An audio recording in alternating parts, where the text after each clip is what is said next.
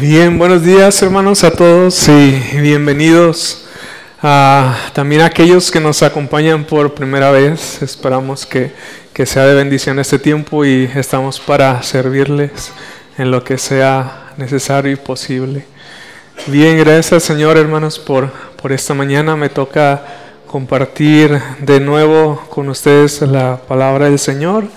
Y sin más, quisiera que por favor abrieran sus Biblias en Primera de Juan. Vamos a continuar con la exposición a la primera carta del apóstol Juan. Gracias a Dios ya vamos algo avanzados, vamos en el capítulo número 4. Y le decía al pastor Alberto hace ratito, ah, por lo que ah, veíamos en el estudio, de que ahora son cuatro hojas nada más. Pero la próxima van a ser doce, así que vénganse bien desayunados y dormidos también. Sí, va a ser, va a ser muy breve, este, son cuatro hojitas solamente, porque vamos a darle continuidad al último tema y no quisiera redundar mucho en lo mismo que ya hemos visto en la predicación pasada.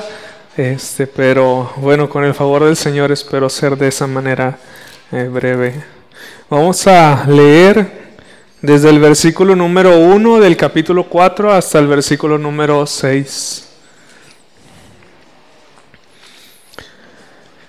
Dice así, amados, no creáis a todo espíritu, sino probad los espíritus si son de Dios, porque muchos falsos profetas han salido por el mundo. En esto conoced el Espíritu de Dios. Todo espíritu que confiesa que Jesucristo ha venido en carne es de Dios. Y todo espíritu que no confiesa que Jesucristo ha venido en carne no es de Dios. Y este es el espíritu del anticristo, el cual vosotros habéis oído que viene y que ahora ya está en el mundo. Hijitos, vosotros sois de Dios y los habéis vencido, porque mayor es el que está en vosotros que el que está en el mundo. Ellos son del mundo, por eso hablan del mundo y el mundo los oye. Nosotros somos de Dios, el que conoce a Dios nos oye, el que no es de Dios no nos oye. En esto conocemos el espíritu de verdad y el espíritu de error. Vamos a orar, hermanos.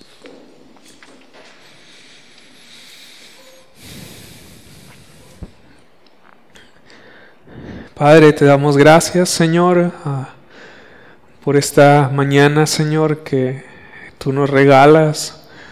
Y sabemos que tú nos la regalas para tu honra, para tu gloria, tú extiendes tu gracia, tu misericordia para que te busquemos a ti, Señor, y te agradecemos porque te ha placido, Señor, que, que estemos aquí en este día. Y esperamos en ti, Señor, y deseamos ah, con todo nuestro corazón hallar gracia delante de ti, Señor, hallar en ti un conocimiento a mayor, Señor, de, de, tu persona, de nuestro Señor Jesucristo, y que cada uno de nosotros pueda conocerte más o algunos que estén entre nosotros que puedan salir de aquí conociéndote si no te conocían, Señor. Padre, danos gracia en tu palabra, bendícela, Señor, y que tu Espíritu obre en cada uno de nosotros conforme a tu voluntad, Señor. Que todo sea para tu honra y para tu gloria en el nombre de Cristo Jesús. Amén.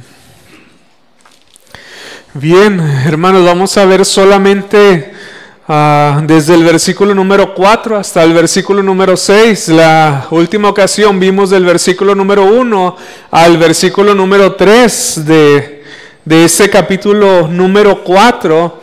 Y en la última ocasión, si lo recuerdan, vimos cómo el apóstol Juan a lo largo de la carta hace diferentes pruebas por medio de las cuales nosotros podemos saber quiénes o quién conoce a Dios y quiénes no conocen a Dios. Y en algunas ocasiones Juan menciona el amor los unos para con los otros, la práctica de la justicia como una prueba moral que caracteriza a los que verdaderamente son sus hijos. Y eso lo hemos visto en versículos anteriores y nos ha llevado a examinarnos a nosotros, pero también nos ha llevado a examinar o a comprobar la profesión de fe Ah, de los demás. Esta característica moral que es el amor los unos a los otros, la justicia, como el apóstol Juan habla acerca de, los que están en luz, de los que están en tinieblas, ah, de los que ah, evidencian por esto quienes tienen comunión con Dios, quienes no tienen comunión con Dios. Pero en otras ocasiones, como en estos versículos que hemos leído, Juan hace referencia a la doctrina o a la verdad como otra prueba que nos ayuda a saber esto, quiénes conocen verdaderamente a Dios y quienes no le conocen. Entonces, por lo que nosotros podemos leer en primera instancia, hermanos, es que la doctrina importa e importa muchísimo. Hay veces que podemos llegar a, a menospreciar el estudio de la teología y tenemos que tener cuidado con eso. Y todos estamos llamados a, conocer la palabra del Señor, a escudriñarla. Y esto se va a ver manifiesto ah, primeramente en, aquellos que, que, conocen al Señor porque tienen el Espíritu de Dios. Entonces es lo que primera, en primera instancia nosotros podemos tener en mente, hermanos. La doctrina importa e importa muchísimo para, nuestras vidas, por lo que vemos aquí en la palabra del Señor. Así que este conocimiento ah, y esta prueba doctrinal, como ya mencionaba en la predicación pasada, el apóstol Juan no lo deja o no deja esta solución a la intuición del hombre, tampoco lo deja a las sospechas, o a la imaginación del hombre, yo creo que Él sí es de Dios. Yo creo que Él, yo pienso, yo me imagino que, o yo sospecho que Él no es de Dios, o que sí es de Dios.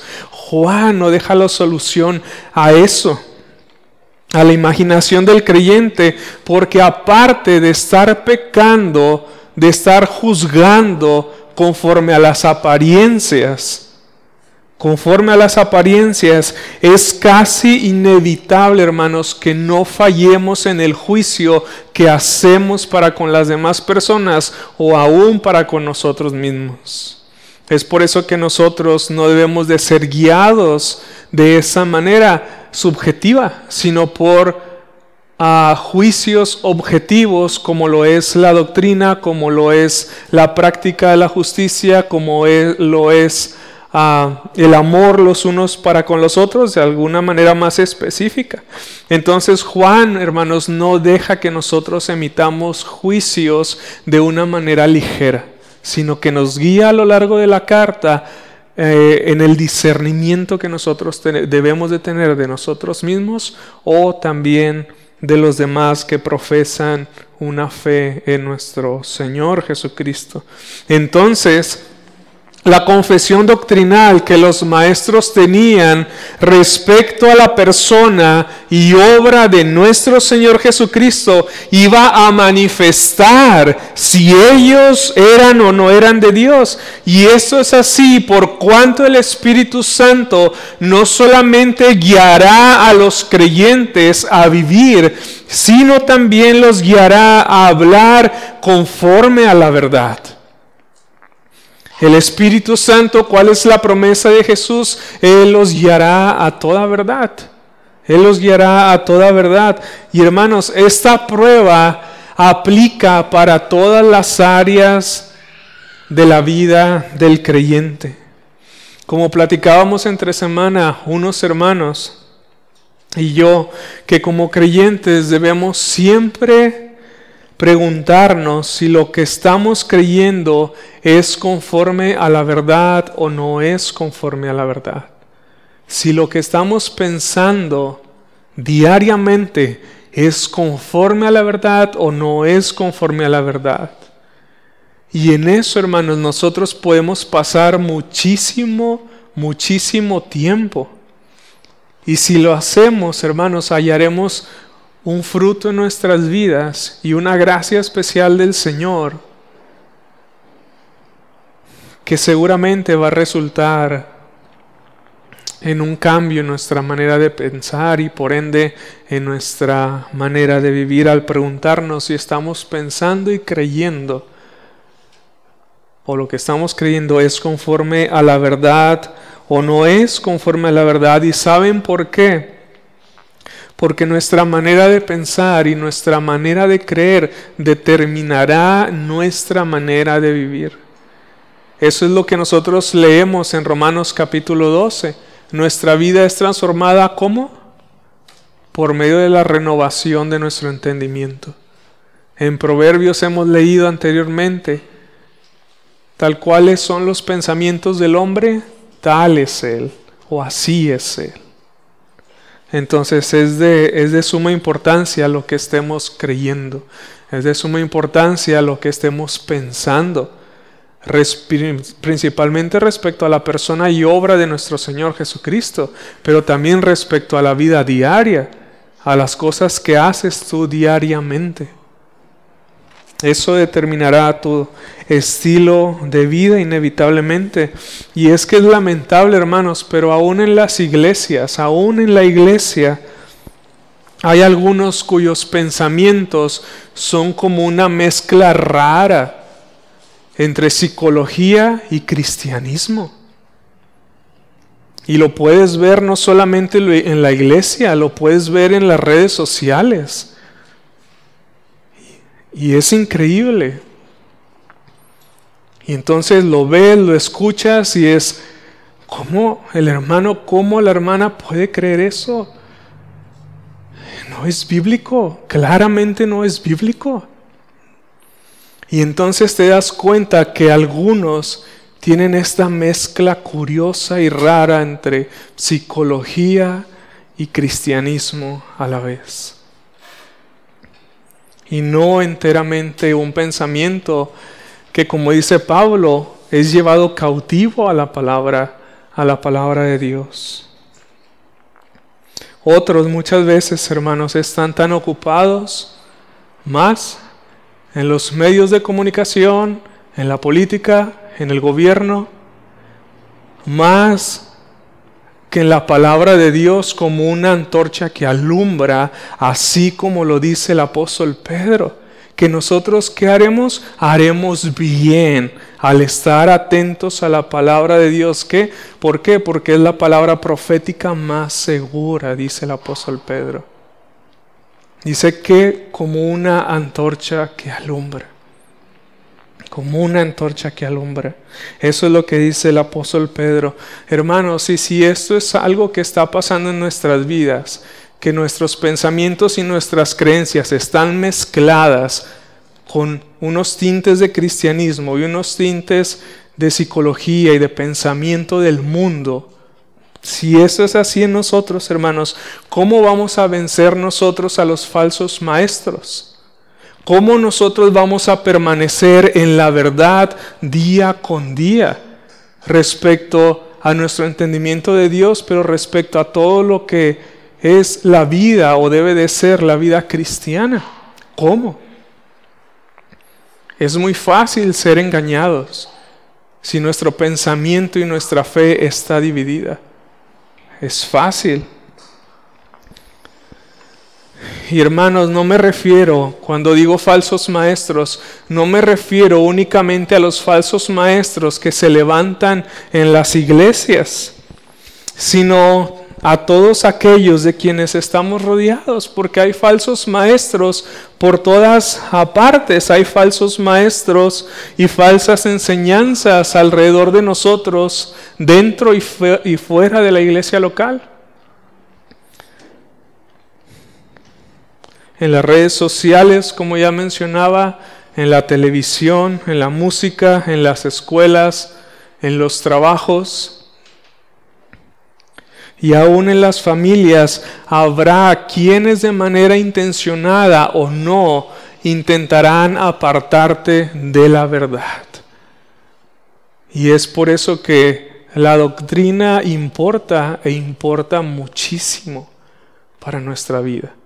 No para llenarnos de conocimiento solamente, sino para ser transformados, para ser guardados y preservados de falsos maestros como los que se habían levantado en la iglesia a la que el apóstol Juan está escribiendo, o iglesias, porque como decíamos en un principio, se cree que esta carta había sido escrita para que se leyera de una manera cíclica en todas las iglesias de Asia, comenzando por la iglesia de Éfeso. Entonces, hermanos, ah, tenemos que tener mucho cuidado tenemos que tener mucho cuidado porque la falsa enseñanza, las falsas doctrinas, las mentiras que el creyente puede llegar a creer, no van a venir ah, de una manera flagrante y evidente que cualquiera las pueda discernir, van a, van a venir a ti de una manera muy sutil, como ya mencionaba. ¿Qué es lo que ves? ¿Qué es lo que escuchas? ¿Qué es lo que lees? con quién te relacionas, cómo tú respondes a la instrucción que recibes día con día en los lugares donde tú estás expuesto. ¿Cómo es que tú respondes ante eso? ¿Llevas cautivo el pensamiento a la palabra de Dios, a la palabra de Cristo? Entonces, con todo eso, hermanos, pienso que aún más nosotros que nuestros hermanos del, primer siglo necesitamos con urgencia madurar, madurar y crecer en el discernimiento o, tener los sentidos bien ejercitados en el discernimiento del bien y del mal, como dice el autor de Hebreos en el capítulo 5, versículo número 14. Y esta, hermanos, es también la preocupación de Juan por la iglesia. Y este es uno de los llamados del apóstol Juan en toda la carta, que nosotros seamos maduros en el discernimiento espiritual, tanto de nosotros como de aquellos que nos rodean. Este es uno de los llamados de Juan de una diferente manera cada vez. Pero Juan está interesado y preocupado porque la iglesia no sepa discernir entre lo bueno y lo malo, entre la verdad y la falsedad, o entre la verdad y la casi verdad. Él está preocupado por esto en la iglesia o en los hermanos a quienes él escribe. Y esto es relevante para nosotros, hermanos, día a día, día con día.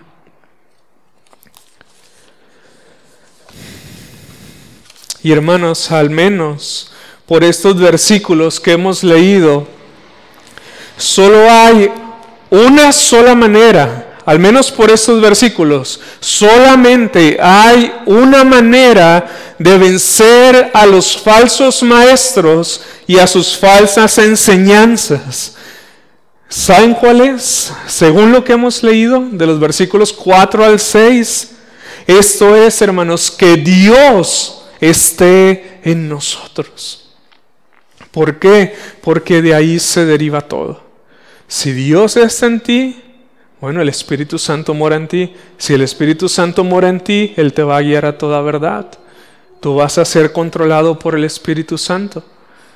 Tú vas a ser santificado por el Espíritu Santo. Entonces, según estos versículos, o al menos estos versículos, hermanos, la única manera de, vencer a los falsos maestros, las falsas doctrinas y toda falsedad que es contraria a la palabra de Dios es si Dios, el Espíritu Santo, mora en nosotros. Versículo número 4. Hijitos, vosotros sois de Dios y los habéis vencido, porque mayor es el que está en vosotros que el que está en el mundo. Ahí está la respuesta y la solución. Y por octava ocasión, hermanos, el apóstol Juan se dirige a ellos como hijitos. Por octava ocasión les dice hijitos, y esto ya lo he mencionado cada vez que nos toca leer la palabra hijitos en la carta de Juan. ¿Ustedes recuerdan cuáles son al menos las dos razones por las cuales les llama hijitos? Al menos que se cree. Una por, porque él era muy amoroso, era muy afectivo y verdaderamente los amaba hacia ellos. Otro, otra, otra también porque se supone que cuando uno va creciendo en la fe, y recordemos que Juan ya era anciano, uno se va haciendo o el Señor lo va conformando cada día más a Cristo y por lo tanto es más tierno, es más paciente, es más amable, es más cariñoso, porque el Señor lo ha ido santificando. Entonces son estas dos razones por las cuales se cree que Juan les habla de esta manera afectiva a los creyentes y los anima confirmando en ellos tres realidades. ¿Lo ven en el versículo 4? Él confirma a los hermanos en estas tres realidades en su vida. La primera es que ellos son de Dios. Ellos son de Dios. Esto significa que ellos le pertenecen a Él y a ningún otro. Imaginen qué gozo y qué ánimo también para nosotros escuchar estas palabras porque dice, hijitos, vosotros sois de Dios. Y los anima y los confirma con esta realidad. Esta es la primera, que ellos son de Dios. Ellos le pertenecen a Dios y no le pertenecen a nada ni nadie más. La segunda es que han vencido a los falsos maestros. Él les dice, y los habéis vencido. Lo que significa también que ellos han permanecido en la verdad. Porque hubo muchos entre ellos que salieron de ellos porque no eran de ellos y no permanecieron en la verdad. Pero Juan les dice a ellos, vosotros los habéis vencido. Habéis vencido a estos falsos maestros, habéis vencido estas falsas enseñanzas. Imaginen la pelea o la lucha espiritual que ellos estaban lidiando o lidiaron en, en su iglesia local. No fue uno, fueron montones, fueron muchos los que se levantaron con falsas doctrinas. Si con uno o con pocos es, es es destructivo para la iglesia. Imagina con, muchos maestros o falsos maestros tratando de, de, perturbar la fe de los discípulos del Señor. Pero Juan los anima confirmando en ellos esta realidad. Ustedes los han vencido. La tercera es que mayor es el espíritu que está en ellos que el diablo que está en el mundo. En la última parte del versículo leemos, porque mayor es el que está en vosotros que el que está en el mundo. Y como pueden notar, hermanos, las primeras dos declaraciones son el resultado o la consecuencia de la tercera. Leemos, hijitos, vosotros sois de Dios y los habéis vencido. ¿Por qué? Porque mayor es el que está en vosotros que el que está en el mundo. Y hermanos, esto es también una realidad para ti para mí si verdaderamente estamos en Cristo. Hasta ahora Dios nos ha guardado de tantos falsos maestros que se han cruzado en nuestro camino y nos ha guardado y preservado de tanta falsa enseñanza y error que hemos escuchado o a la que hemos estado expuestos o te ha sacado a ti de lugares donde había falsos maestros y falsas enseñanzas. Por esto, esta afirmación que hace respecto a la vida de los creyentes en Éfeso es también una realidad para nosotros hasta este momento. Somos de Dios, hemos vencido y seguiremos venciendo, no porque seamos más fuertes o más inteligentes que los falsos maestros, sino, dice el apóstol Juan, porque mayor es el que está en vosotros que el que está en el mundo. Esa es la razón por la cual hemos vencido. Dios es la razón principal por la cual el cristiano vence y permanece y permanecerá en la verdad hasta el fin. Hay un versículo que me anima y me consuela mucho. Dice la palabra del Señor, por más torpes que fueran, no se apartarán. Por más torpes que fueran, no se apartarán. En primera y en última instancia, hermanos, es su obra en nosotros la que nos preserva del error. Como ya decía, no es nuestra fortaleza, no es nuestro intelecto, es el Espíritu Santo, quien como en otra parte de las Escrituras está como un poderoso gigante, no solamente en nosotros, sino entre nosotros también, entre el pueblo de Dios.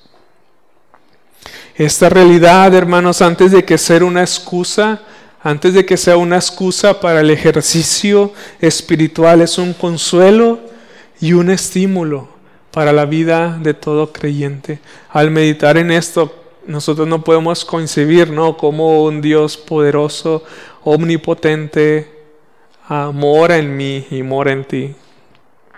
Es, es increíble este, cómo, cómo el Señor ha venido a, a, morar en todo aquel que se ha arrepentido de sus pecados, en todo aquel que ha puesto su confianza única y solamente en Cristo. El Dios que hizo los cielos y la tierra, eh, el que es autoexistente, eterno, ah, santo, mora en mí y mora y mora en ti. Entonces saber, hermanos, que somos de Dios y que el Espíritu Santo mora en nosotros debe de ser una gran motivación para nosotros a fin de que nosotros permanezcamos en la verdad, principalmente en la verdad respecto a la persona y obra de nuestro Señor Jesucristo, de quienes los falsos maestros se habían apartado, pero también permanecer en la verdad respecto a todo, toda la palabra de Dios.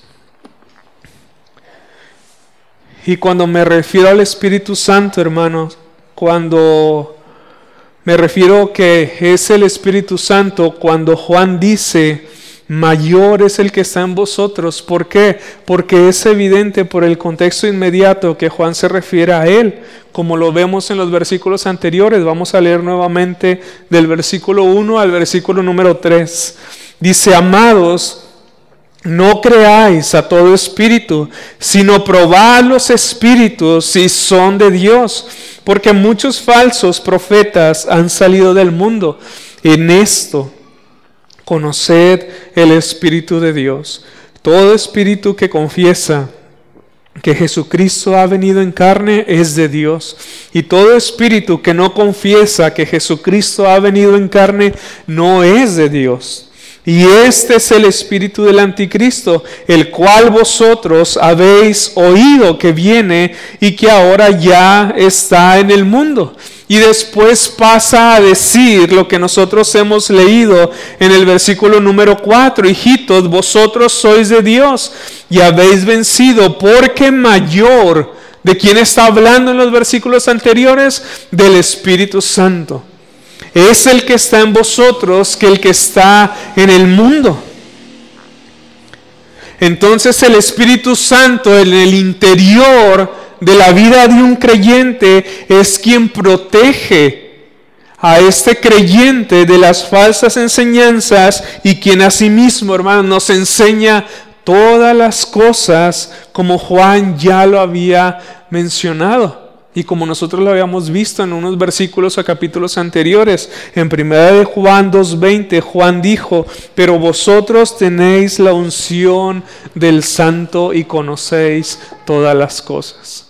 En primera de Juan capítulo 2, versículo número 27, leímos, pero la unción que vosotros recibisteis de él permanece en vosotros y no tenéis necesidad de que nadie os enseñe, así como la unción misma os enseña todas las cosas y es verdadera y no es mentira, según ella os ha enseñado, permaneced en él.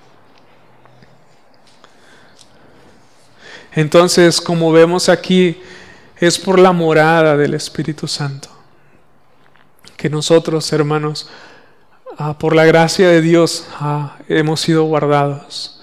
Hemos sido guardados de apartarnos de, de un entendimiento correcto de la persona y de la obra de nuestro Señor Jesucristo.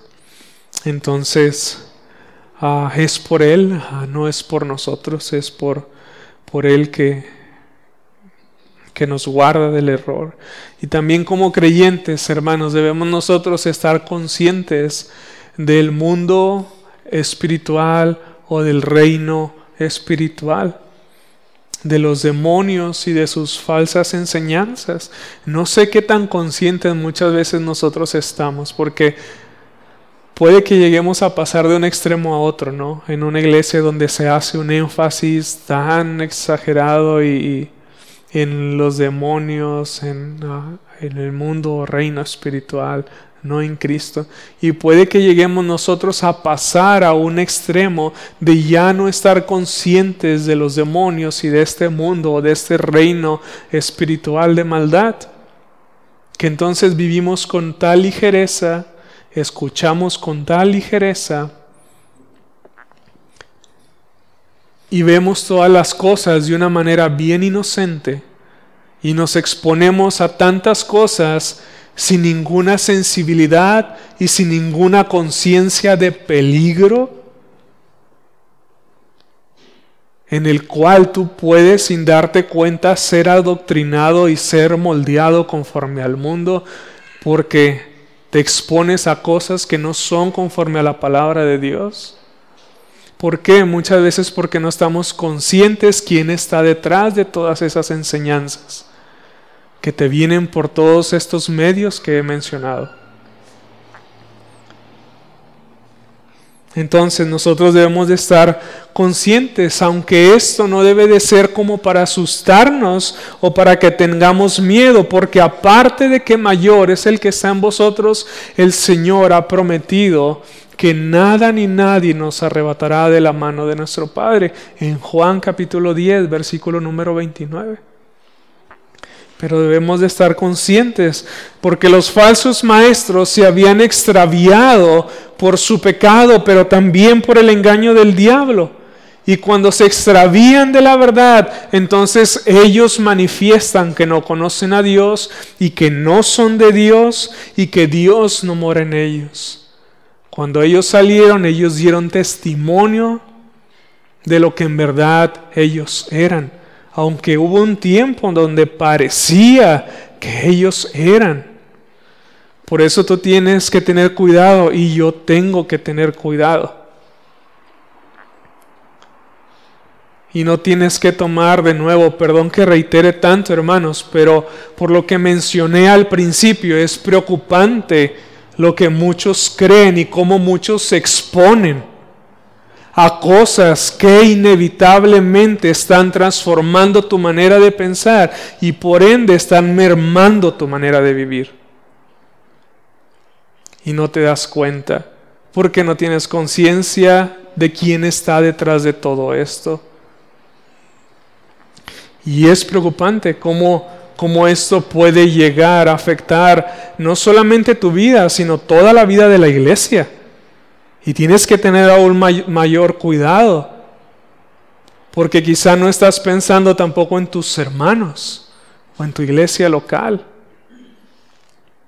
la cual debe de ser bendecida y santificada por la obra de Dios en ti también. Al hablar verdad, al pensar verdad, al aconsejar verdad, al vivir verdad.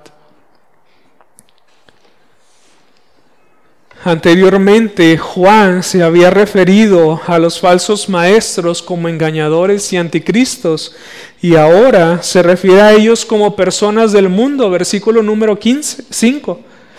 Ellos son del mundo, por eso hablan del mundo y el mundo los oye.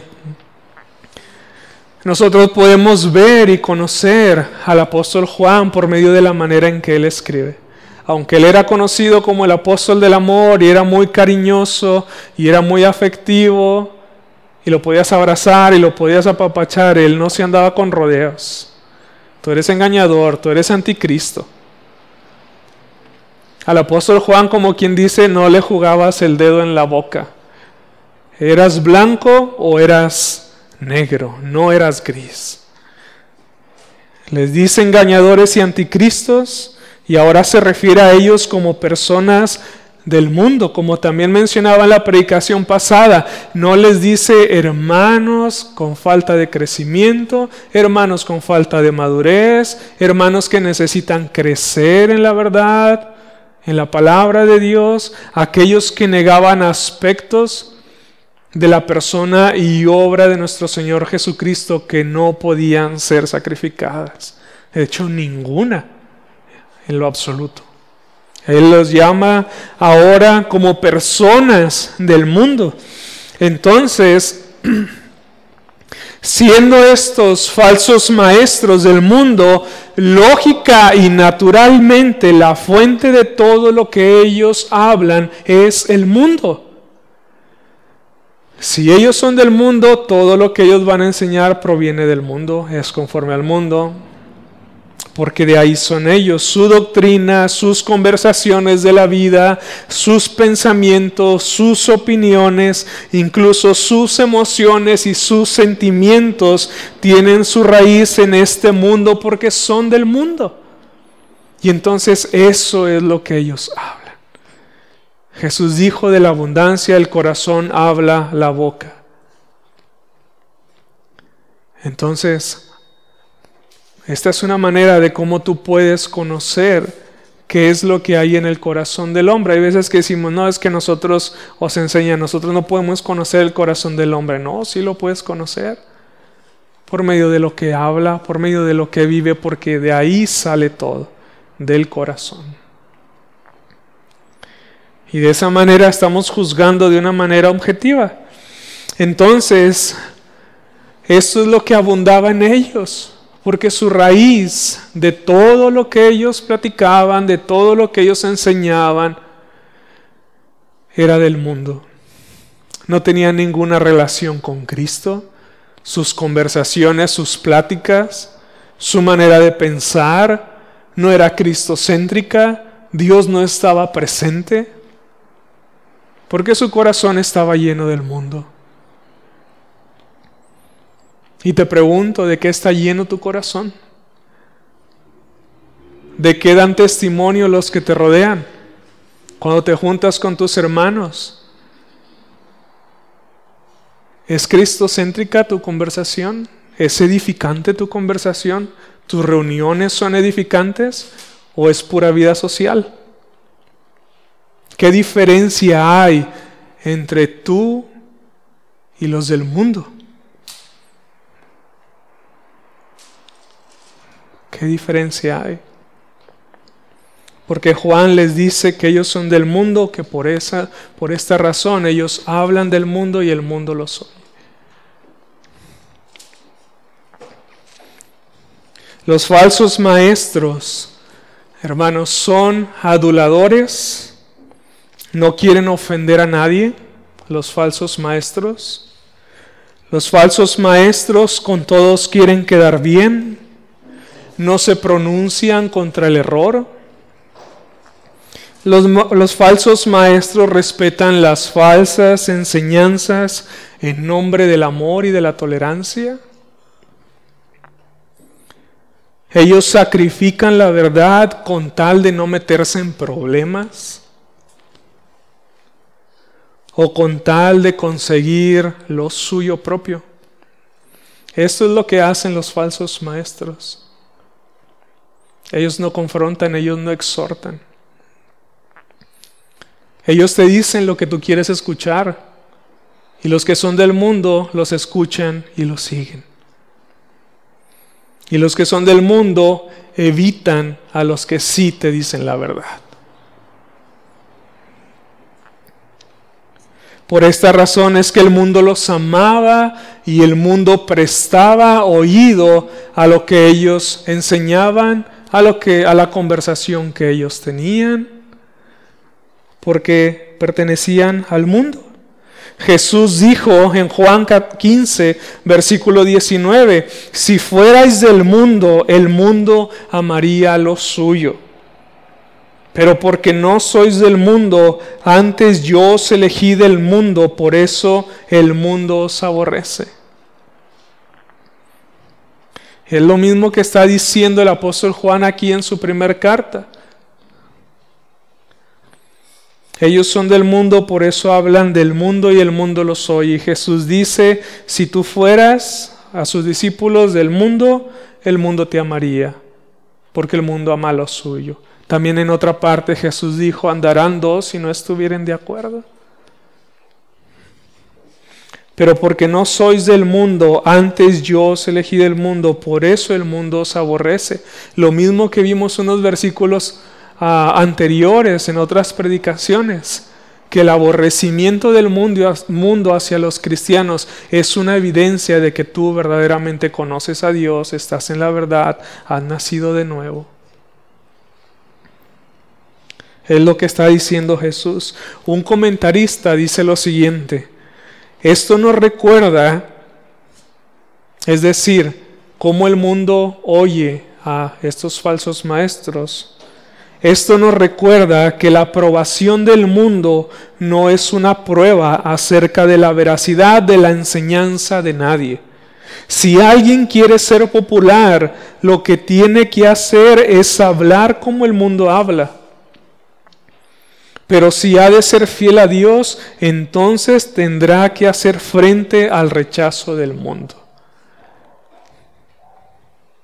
Así que hermanos, un creyente verdadero no tendrá parte alguna con los falsos maestros y sus falsas enseñanzas, ni para predicarlas, como ellos lo hacen, ni tampoco para escucharlas y seguirlas, pero tampoco tendrá parte con la manera en que el mundo se conduce o como los falsos maestros se conducían. Como ya mencioné, no estando ellos por la verdad, por la verdad de la persona y obra de nuestro Señor Jesucristo y por la verdad de toda la palabra de Dios. Jesús también dijo en Juan capítulo 10, versículo número 5, mas al extraño no seguirán sino oirán de él, porque no conocen la voz de los extraños. Aquí está la respuesta. Las ovejas, los creyentes, no siguen a este tipo de falsos, a los falsos maestros, porque no escuchan la voz de los extraños. Hace unos días le pasé un video al hermano Mario. Este, quizá hayan visto videos de esos donde pastores este, del campo, literales, ah, les hablan a sus ovejas con diferentes sonidos y diferentes ruidos.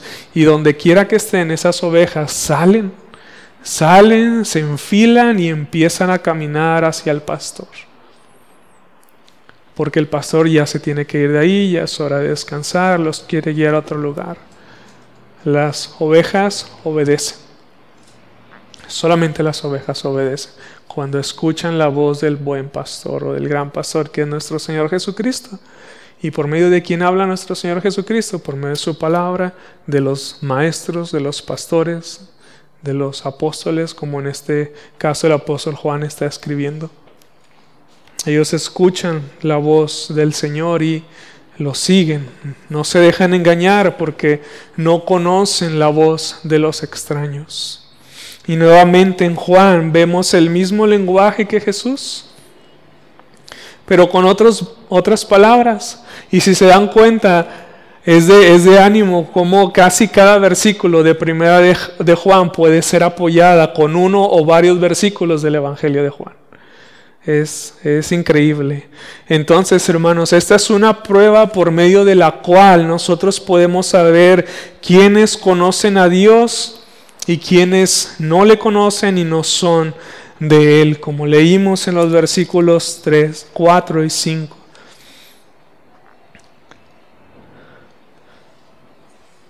Y en el versículo siguiente, el apóstol Juan lo reitera nuevamente. En el versículo número 6, nosotros somos de Dios. El que conoce a Dios nos oye. El que no es de Dios no nos oye. En esto conocemos el espíritu de verdad y el espíritu de error. Así de sencillo, lo dice el apóstol Juan. Lo leemos este versículo Y no es como que necesitamos una exégesis tremenda, ¿no? No es como que necesitemos un conocimiento súper avanzado para entender lo que Juan está diciendo. Nosotros somos de Dios. El que conoce a Dios, ¿qué es lo que hace? Nos oye. El que no es de Dios, ¿qué es lo que hace? No nos oye. En esto conocemos el espíritu de verdad y el espíritu de error. Así de sencillo, así al grano va el apóstol Juan. Entonces, hermanos, todos los que realmente han nacido de nuevo aceptarán toda la enseñanza apostólica del Nuevo Testamento. Los que conocen a Dios y son de Él aceptarán las enseñanzas respecto a la persona y obra de nuestro Señor Jesucristo y ellos abrazarán tanto su divinidad como su humanidad. Ellos creerán en la vida de nuestro Señor Jesucristo, ellos creerán en la muerte de nuestro Señor Jesucristo para el perdón de nuestros pecados y ellos creerán en la resurrección corporal de entre los muertos de nuestro Señor Jesucristo, doctrinas que estos falsos maestros estaban negando. Ellos estaban negando todo esto a quienes Juan hace referencia, pero no contentos con negarlo, ellos también la distorsionaban y propagaban las falsas enseñanzas por todos lados. Entonces cuando nosotros leemos que somos de Dios y que el que conoce a Dios no nos oye y que el que es de Dios nos oye, nosotros debemos de pensar en el contexto en el cual está escribiendo el apóstol Juan. ¿A qué se está refiriendo con que nos oye? Se está refiriendo a que nos oye respecto a las enseñanzas cardinales de la persona y obra de nuestro Señor Jesucristo. Las abraza, las cree, las defiende y las vive. Y cuando nosotros las predicamos, atiende la predicación, no aparta su oído como estos falsos maestros sino que pone atención y la recibe.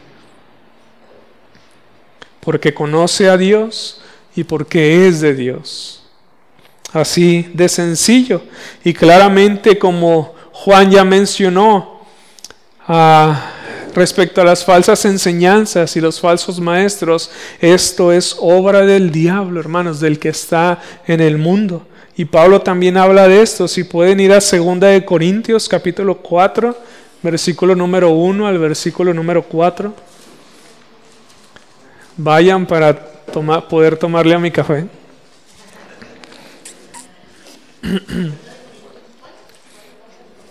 Segunda de Corintios capítulo 4, versículo número 1 al versículo número 4.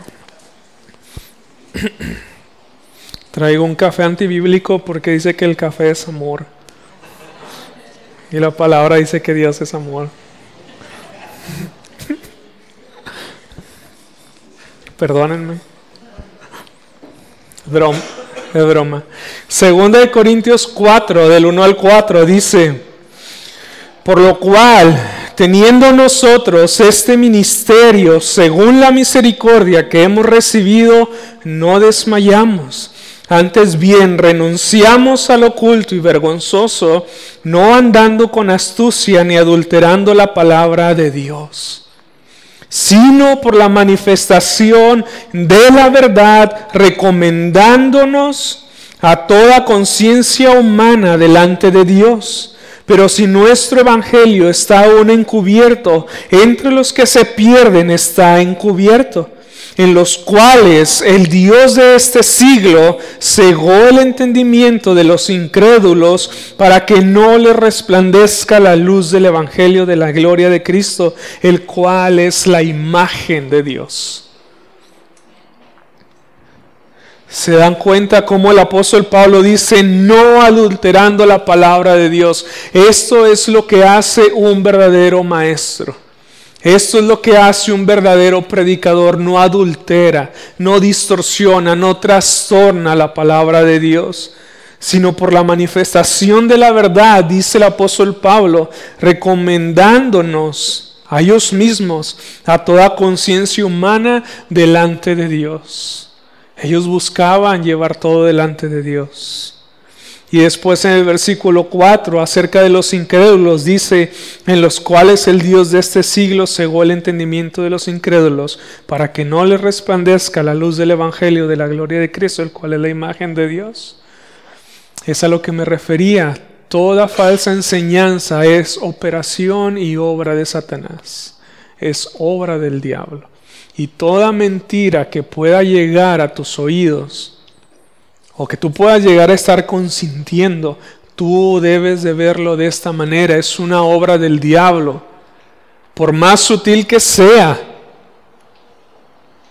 por más que te guste lo que tú estás escuchando, lo que tú estás leyendo, lo que tú estás viendo es obra del diablo.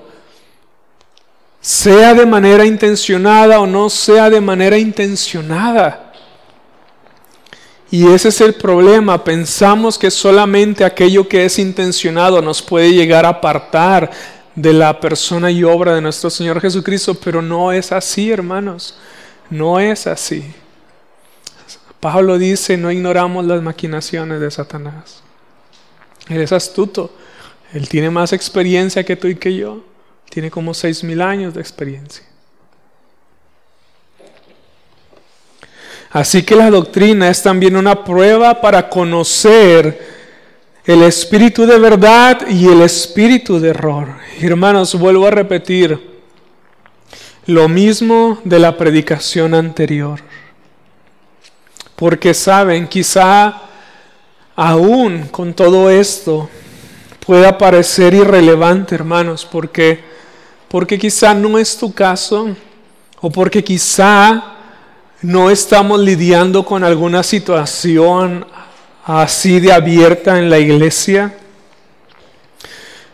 Pero de nuevo, podemos nosotros, hermanos, estar plenamente seguros de que esto va a volver a suceder como nos ha pasado en años anteriores. Se van a levantar falsos maestros y falsas doctrinas y falsas enseñanzas. De eso podemos estar seguros porque lo promete la palabra del Señor.